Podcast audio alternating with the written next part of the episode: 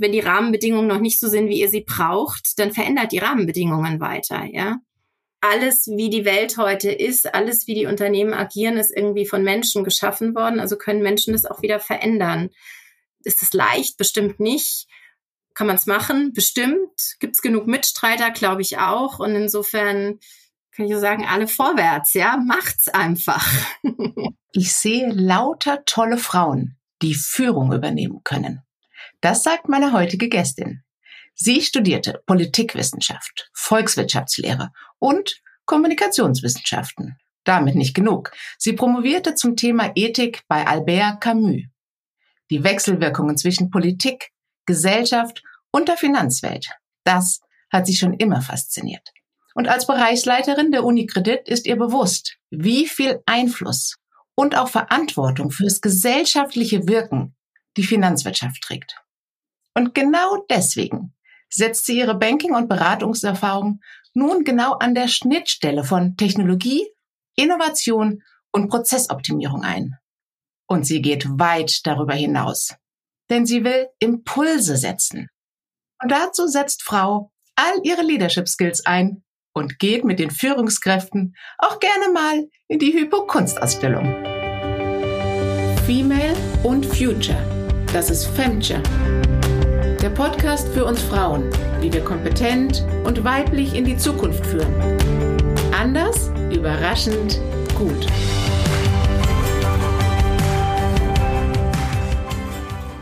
Begrüßt mit mir Dr. Victoria Danzer. Hallo, schön, dass ich heute hier sein darf. Ich freue mich sehr. Wenn man Verantwortung und Wirkkraft in Führungspositionen hört, denkt man ja, ja klar, was denn sonst?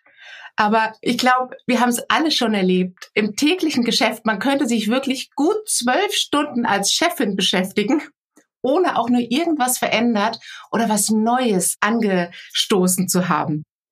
Und als du deine neue Stelle angetreten hast, da hast du etwas für mich sehr Weibliches getan. Du hast nämlich um Tipps gefragt und deine Kolleginnen und Kollegen gesagt, hey, wie habt ihr das denn, was habt ihr denn gemacht? Was war denn da dein Aha-Moment? Ja, also ich finde es eigentlich, wenn ich das so sagen darf, ich finde, es darf gar nichts Weibliches sein. Das sollte was sein, was jeder macht, weil das was unheimlich Wertvolles ist, wenn man eine Führungsrolle antritt. Ob es eine neue Rolle ist oder mehr Verantwortung oder einfach ein anderes Thema, erstmal sich umzuhören und ein paar Fragen zu stellen. Und wenn ich das auch noch einschieben darf, ich glaube, es ist auch ganz wichtig, wen man fragt. Ich habe nämlich relativ viele und ziemlich querbeet durch die Bank gefragt sowohl meine zukünftigen Mitarbeiterinnen und Mitarbeiter, von denen ich interessanterweise teilweise dann das Feedback bekommen habe, das sei in ihrer dann oft schon über mehrere Jahrzehnte laufende Karriere das erste Mal gewesen, dass sie jemand gefragt hätte. Aber natürlich auch Peers und Stakeholder ganz wichtig. Und dann einfach Führungskräfte, denen ich vertraue oder die ich schätze oder die ich bewundere, wo ich dachte, vielleicht kann ich mir da noch was abgucken. Und der eine Rat, den ich bekommen habe, den ich wirklich wahnsinnig beherzige, auch in meinem täglichen Doing, ist in der Tat schaufel dir Zeit frei. Die E-Mail-Flut kommt jeden Tag rein. Es kommen Kolleginnen und Kollegen, die sagen, ich brauche dich, entscheide hier, tu dies, wir brauchen dich dort. Wie schafft man das da noch genug Raum für die eigene Agenda zu setzen? Und eigentlich ist man ja irgendwie auch da, um was zu bewegen und was vorwärts zu bringen und die persönlichen Ideen in den Job einzubringen. Und ich versuche das relativ systematisch zu machen, indem ich mir auch wirklich freie Zeiten, nicht jeden Tag, das klappt nicht, aber freie Zeiten sehr regelmäßig blocke, um Revue passieren zu lassen. Wo stehe ich eigentlich? Wo stehen wir mit den Themen? Was will ich noch tun? Und ich mache auch jeden Freitag eigentlich so einen kleinen Stopp vorm Wochenende, wo ich das auch dann ganz konkret für die vergangene Woche mache und mich nochmal neu sortiere für die nächste Woche. Ansonsten, glaube ich, läuft man schon Gefahr, in dieser Informations- und Anfragenflut auf einmal an einem Jahresende zu stehen und zu sagen, ich habe eigentlich von früh bis spät gearbeitet und ja, ich habe da auch viel gemacht. Aber habe ich eigentlich das gemacht, was ich erreichen wollte für mein Unternehmen, für meine Leute, für meine Themen? Ist dann das große Fragezeichen. Also diese Abwägung wichtig versus dringend. Gell? Absolut, absolut. Und da passt ja auch eine aktuelle Studie gut dazu, die sagt, dass Unternehmen bis zu 20 Prozent ihrer Produktionskraft verlieren durch genau diese Ineffizienzen. Und wie schaffen es denn jetzt Unternehmen, die Anzahl der Prozesse die Anzahl der Produkte, vielleicht auch wie die Produkte gestaltet sind, so zu reduzieren, dass Kundinnen, aber auch die Mitarbeitenden ein besseres Erlebnis haben, dass man vielleicht Customer-Centric oder wie wir es im HR-Konzept jetzt wirklich nennen, Employer-Centric. Wie können wir das schaffen und welche Herausforderungen erlebst du da? Ja, also ein super spannendes Thema, mit dem beschäftige ich mich ja jetzt nicht nur als Führungskraft, so wie es äh, wahrscheinlich die meisten Führungskräfte tun, sondern eben auch inhaltlich in meiner Rolle, weil ich die Prozesse der Hypovereinsbank verantworte und wir uns da eben sehr stark mit dem Thema Simplification auch befassen. Und die Zahlen sind genauso dramatisch, wie du es auch schon gesagt hast. Wir sehen, dass die Anzahl der Reportings, der Management Layer, der internen Abstimmungen Jahr für Jahr steigt in den Unternehmen. Äh, da gibt es spannende Studien, die sagen, dass viele Unternehmen mehr als 60 Prozent ihrer Zeit damit verbringen, interne Meetings zu bespielen und interne Reports zu schreiben. Das hilft jetzt erstmal den Kunden an keiner Stelle weiter. Was wir insbesondere so in den letzten zwei Jahren sehr stark gemacht haben, war zu sagen, es wird nicht helfen, nur ein Projekt oder ein Programm zu starten oder an einer Stelle anzugreifen, weil dafür ist das Thema viel zu komplex und viel zu groß, sondern wir müssen da ganz viel tun. Wir haben natürlich große Initiativen, insbesondere an der Kundenschnittstelle, wo wir über Automatisierung und Digitalisierung versuchen, einfach das Kundenerlebnis einfacher zu machen und wo wir auch sehr eng dann mit den Kunden natürlich auch arbeiten und uns da das Feedback einholen, wie es ja viele Unternehmen machen. Wir haben aber parallel auch Initiativen gestartet, um so den internen Klatter, würde man auf Neudeutsch sagen, also die interne Vermüllung so ein bisschen zurückzudrehen und zu sagen, wir müssen eigentlich mal alles, was wir an Formularen haben, was wir an Prozessen haben, was wir an Schritten haben, die wir für nicht mehr zeitgemäß oder sinnvoll halten, in Frage stellen. Und es schafft aber kein einzelnes Team, egal wie groß das wäre, sondern wir müssen dahin kommen, dass jeder Kollege, jede Kollegin als Kleinunternehmer im eigenen Unternehmen agiert und sagt, wenn mir was begegnet, was ich irgendwie schlecht finde, dann nehme ich mir dieses Thema oder nehme mir dieses Dokument oder diesen Schritt und sage, wer ist dafür denn verantwortlich, sprech und versuche daran was zu ändern. Und wir unterstützen eben zentral dadurch, dass wir zum einen helfen, das zu messen, dass wir aber auch helfen, in diesen Diskurs zu gehen, der ja oft nicht leicht ist, dann mit vielen anderen Stakeholdern im Unternehmen und dass wir das dann aber auch feiern gemeinsam, ja, weil das auch ein wichtiger Bestandteil davon ist, denn das ist eine mühsame Arbeit und jeder und jede, die sich da einsetzen, sollten dann auch entsprechend dafür gewertschätzt werden von einem Unternehmen.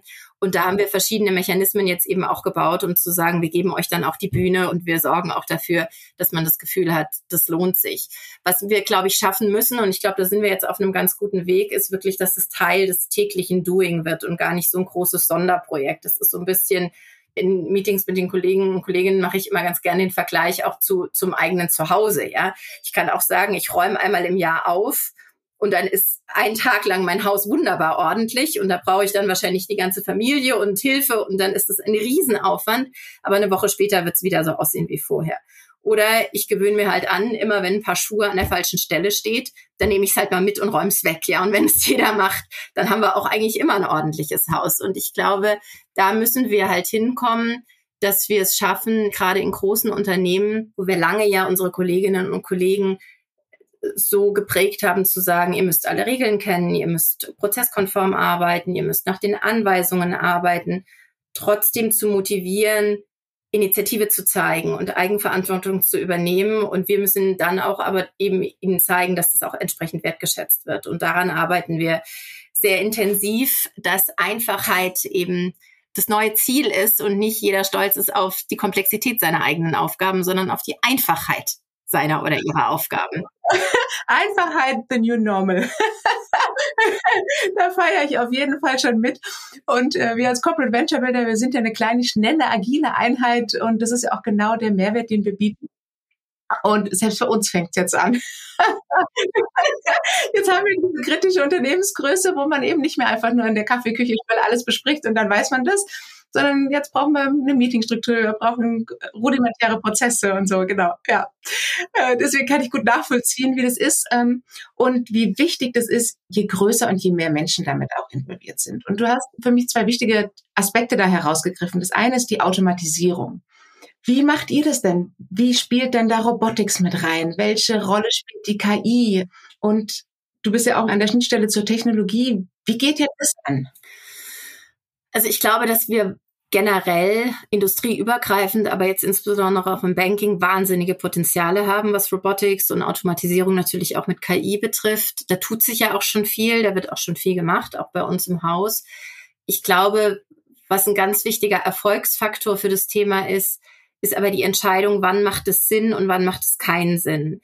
Als Bank, jetzt mal, wenn ich ganz insbesondere über unsere Industrie spreche, ist ja unser größter Schatz, wenn ich es mal so sagen darf, ist ja das Vertrauen der Kunden, das wir haben. Und das ist was, was wir auch sehr behutsam pflegen und womit wir sehr achtsam umgehen müssen. Und an der Stelle, wenn ich anfange, Daten zu verwenden und Daten auszuwerten und zu automatisieren und auch Entscheidungen automatisch zu treffen, bin ich natürlich auf der einen Seite dann super, weil ich schnell bin und die Kunden das schätzen. Auf der anderen Seite muss ich diese Gratwanderung schaffen, nicht auf einmal zu standardisiert und automatisiert zu sein und dadurch dem Kunden das Gefühl zu geben, du bist jetzt eigentlich nur noch eine Nummer für uns. Und das wollen wir keinesfalls. Das ist auch nicht das Selbstverständnis unseres Hauses. Und deswegen ist es durchaus eigentlich die komplexere Frage zu sagen, wo automatisiere ich denn? Die Technik ist ja da. Die erste Frage also wo und die zweite Frage dann wie was sind die Rahmenbedingungen für eine Automatisierung? Wir hatten auch spannende Diskussionen rund um die Frage, kriegt ein Roboter eine Personalnummer? Weil der Roboter ja dann auch Aktivitäten tut und ich muss ja irgendwie wissen, hat es jetzt der Roboter gemacht oder ein Mensch? Was sind Backup-Prozesse? Wer kontrolliert den Roboter?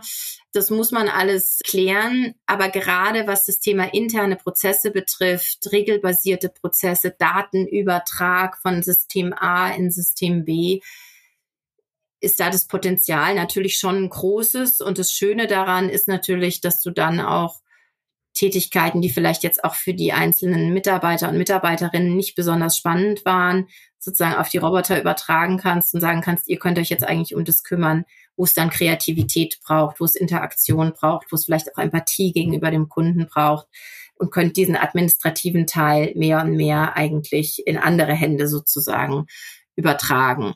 Das schürt natürlich auch Ängste, auch damit muss man umgehen. Deswegen bin ich auch immer ein großer Fan von viel Kommunikation, gerade in solchen Transformationsprozessen.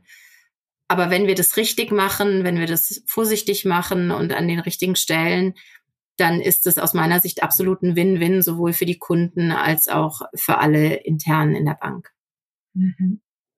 Ja, spannend. Also die Frage, wo Wahrscheinlich ist auch so ein bisschen der Reifegrad der Organisation ähm, eine Frage, kann ich jetzt schon automatisieren? Du hast es gesagt, man muss ja auch erstmal die Entmüllung machen. Also nur den Iststand zu automatisieren führt ja nicht zwangsläufig zur Verbesserung. Absolut. Also das ist ein ganz wichtiger Punkt im Übrigen, den du da ansprichst, der sehr stark auch eine Prämisse dessen ist, wie wir agieren, dass wir immer sagen, du musst simplifizieren, bevor du digitalisierst. Weil wenn du komplexe Prozesse jetzt auch noch automatisierst oder digitalisierst, dann hast du halt komplexe automatische digitale Prozesse, die du dann auch noch verwalten musst in ihrer Komplexität. Das wird dann auch nicht besser. Genau. genau, da sind wir ja so ein bisschen drin in der Prozessoptimierung, aber auch in einem Bereich, wo wir schon über Innovation denken, also wo wir Neues gestalten, wo wir vielleicht auch nicht nur den Ist-Stand abbilden, auch wenn wir ihn schon simplifiziert haben, sondern gucken, wie könnten wir ihn denn nach vorne besser, intelligenter machen. Und klassischerweise kommt da natürlich viel von außen. Also was geben uns die Tech-Unternehmen für Möglichkeiten? Was gibt's da für Ideen, gerade in so einem großen datengetriebenen Bereich, ähm, wie es bei euch der Fall ist? Aber viel entsteht da ja auch im Innen. Also da ist ja ein wahrer Schatz auch bei euch innen gelegen. Was macht ihr denn, um den zu heben? Wie, wie bindet ihr den mit ein? Ja, also das ist ein Riesenschatz. Da glaube ich auch ganz, ganz fest daran. Im Übrigen auch ein generations- und geschlechterübergreifender Schatz, weil die Innovation nämlich von allen wirklich kommen kann und wir müssen sie nur wir müssen sie nur rauslocken, genau wie du sagst.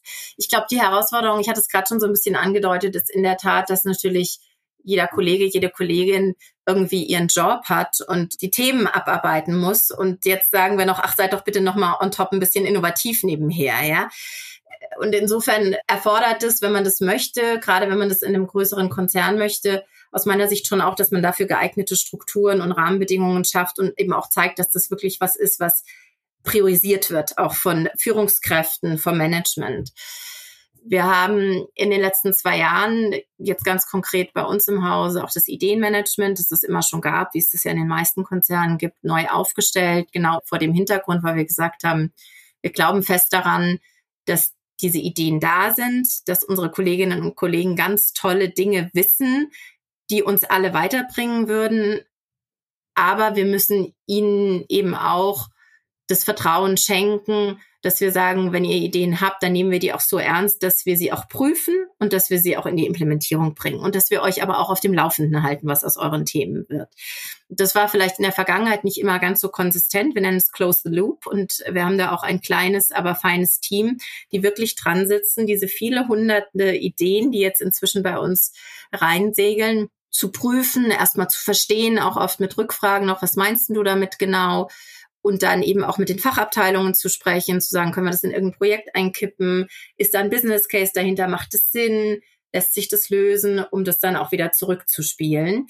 Wir machen das auch sozusagen publik. Das heißt, jeder Kollege, jede Kollegin sieht die Ideen, die eingemeldet werden, aber kann auch selbst kommentieren. Manchmal kommen da auch ganz spannende Querverbindungen zustande, kann liken, und kann dann auch sehen, was wir dann mit den Ideen machen und was das Endergebnis ist. Und wir prämieren auch einmal im Quartal jetzt die besten drei Ideen, die besten drei Ideen basisdemokratisch gewotet von allen anderen. Und es ist für mich super interessant auch, weil das ein ganz spannendes Barometer eigentlich auch ist dafür, was die Kolleginnen und Kollegen so umtreibt. Was, weil die Ideen können ja reichen von einer Produktinnovation zu einer Veränderung in der Art, wie wir unsere Möbel anordnen, bis hin zu Themen der Nachhaltigkeit in der Kantine. Also da ist ja alles, alles sozusagen möglich.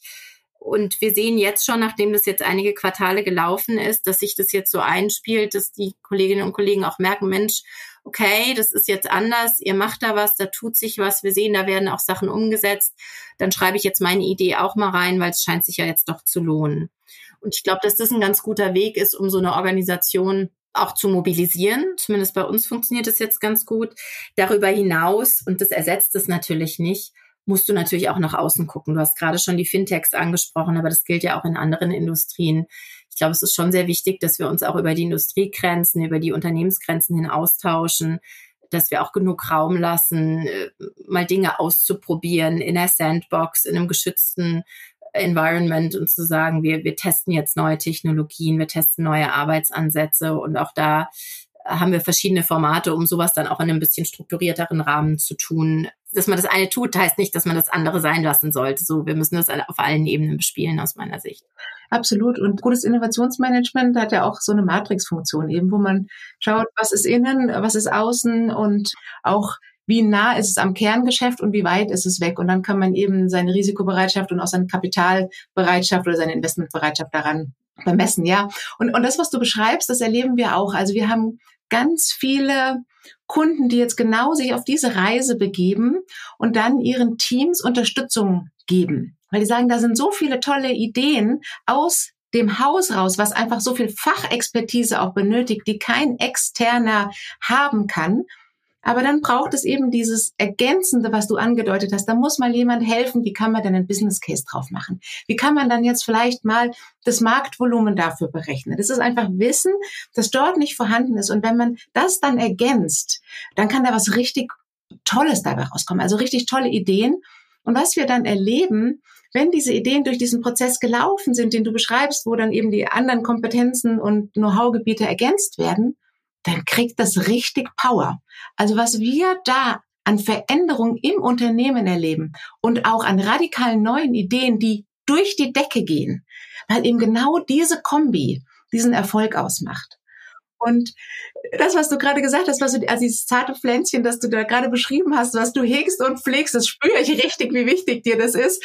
Das ist auch nachgewiesen, dass diese äh, Ideenmanagement, wenn die intern ernst genommen werden, gut gemacht werden, dass das das Engagement-Level der Mitarbeitenden erhöht. Und das gibt's dann Schöneres, gell? Also das ist dann diese Win-Win-Situation, die entsteht.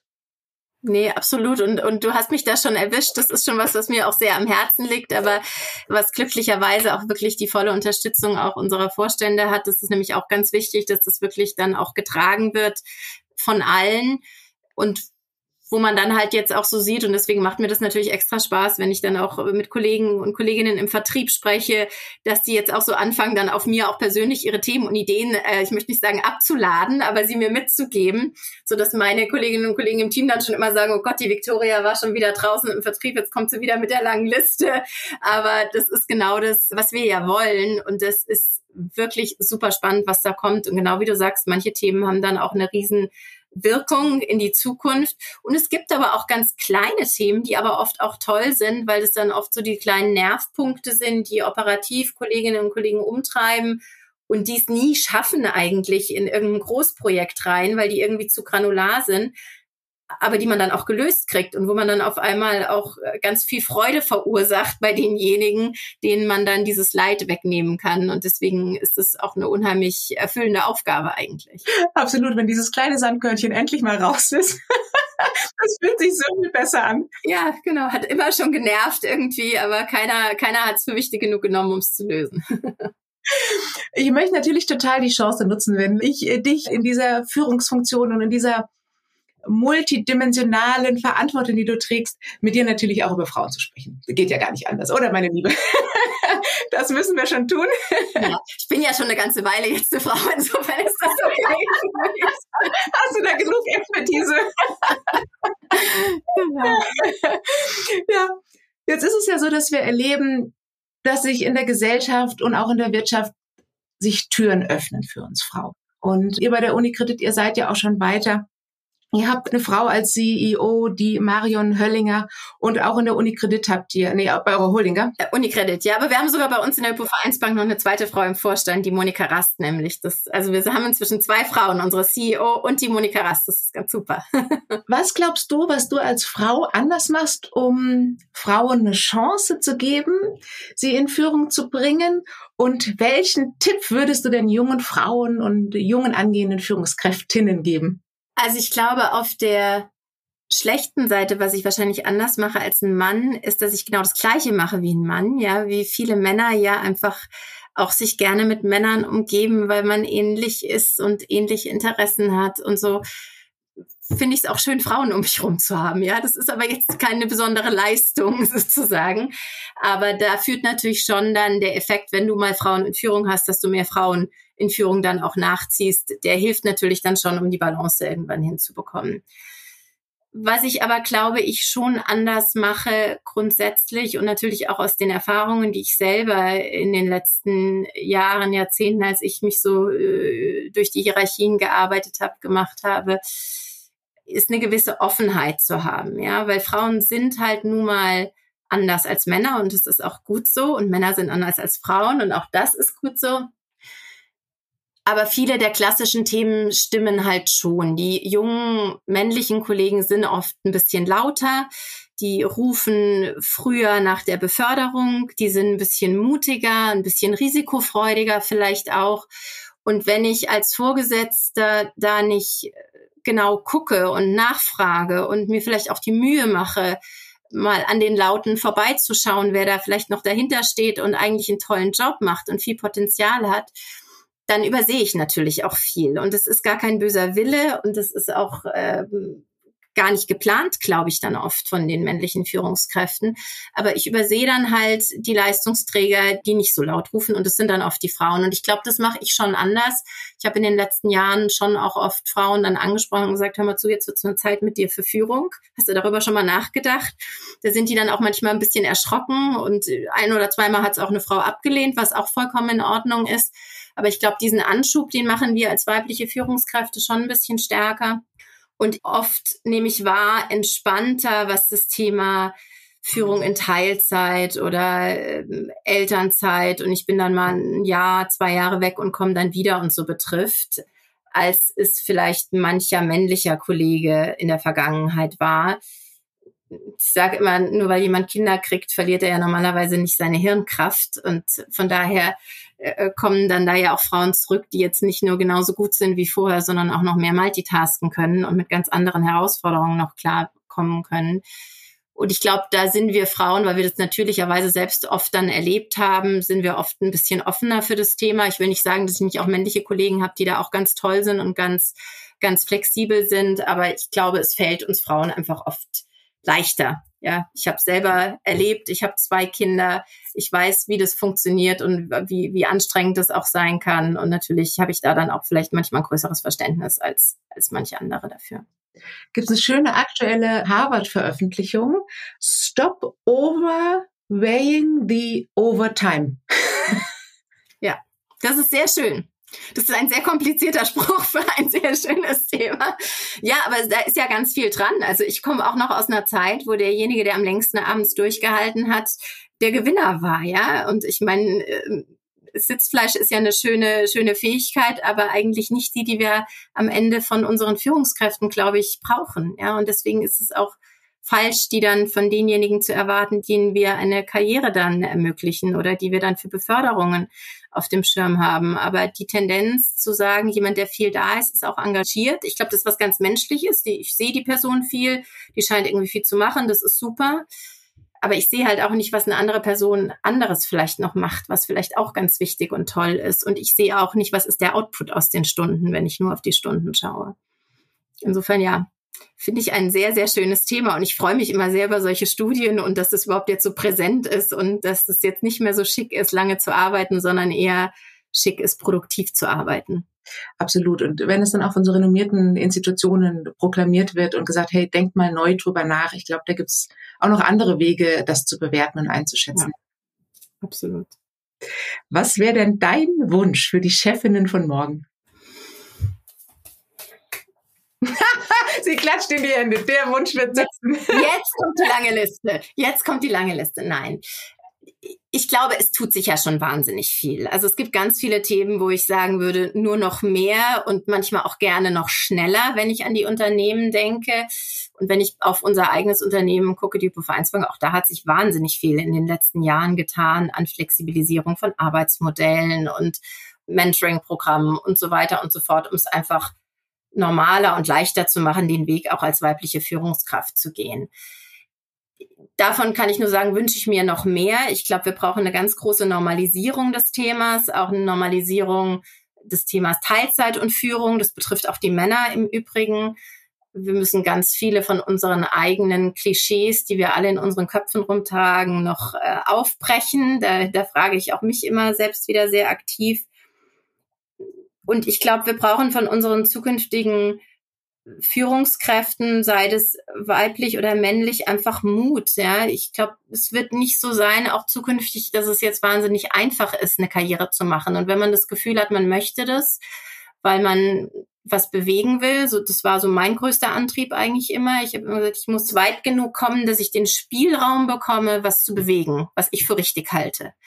Und wenn das einen antreibt, dann ist es auch nicht immer einfach, aber dann muss man sich da halt durchkämpfen. Und ich glaube, die Chancen sind für Frauen heutzutage da besser denn je. Ich glaube, wir tun gut daran, auch weiterhin uns eng auszutauschen und uns zu fördern gegenseitig, weil es halt doch noch oft ein bisschen andere Erfahrung ist als eine männliche Karriere, gerade in großen Unternehmen.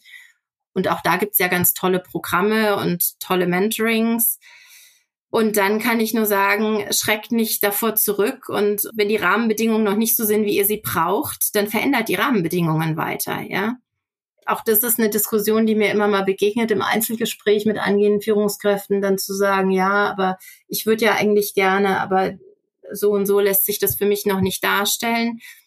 Alles, wie die Welt heute ist, alles, wie die Unternehmen agieren, ist irgendwie von Menschen geschaffen worden. Also können Menschen das auch wieder verändern. Ist es leicht? Bestimmt nicht.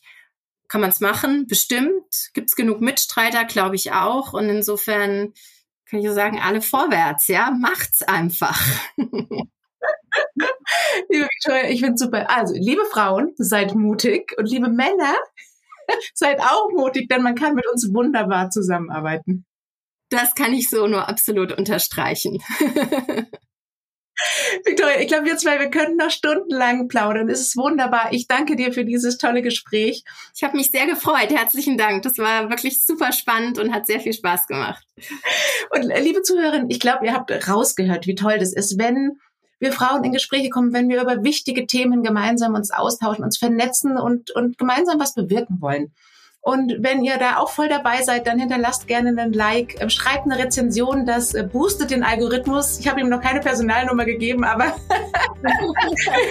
er ist ein steter Mitarbeiter bei mir. Also helft da einfach mit, dass Frauen, die wirklich was verändern, neue Wege gehen in die Zukunft, dass wir die sichtbar machen, dass die rauskommen und dass wir im Gespräch bleiben. Herzlichen Dank.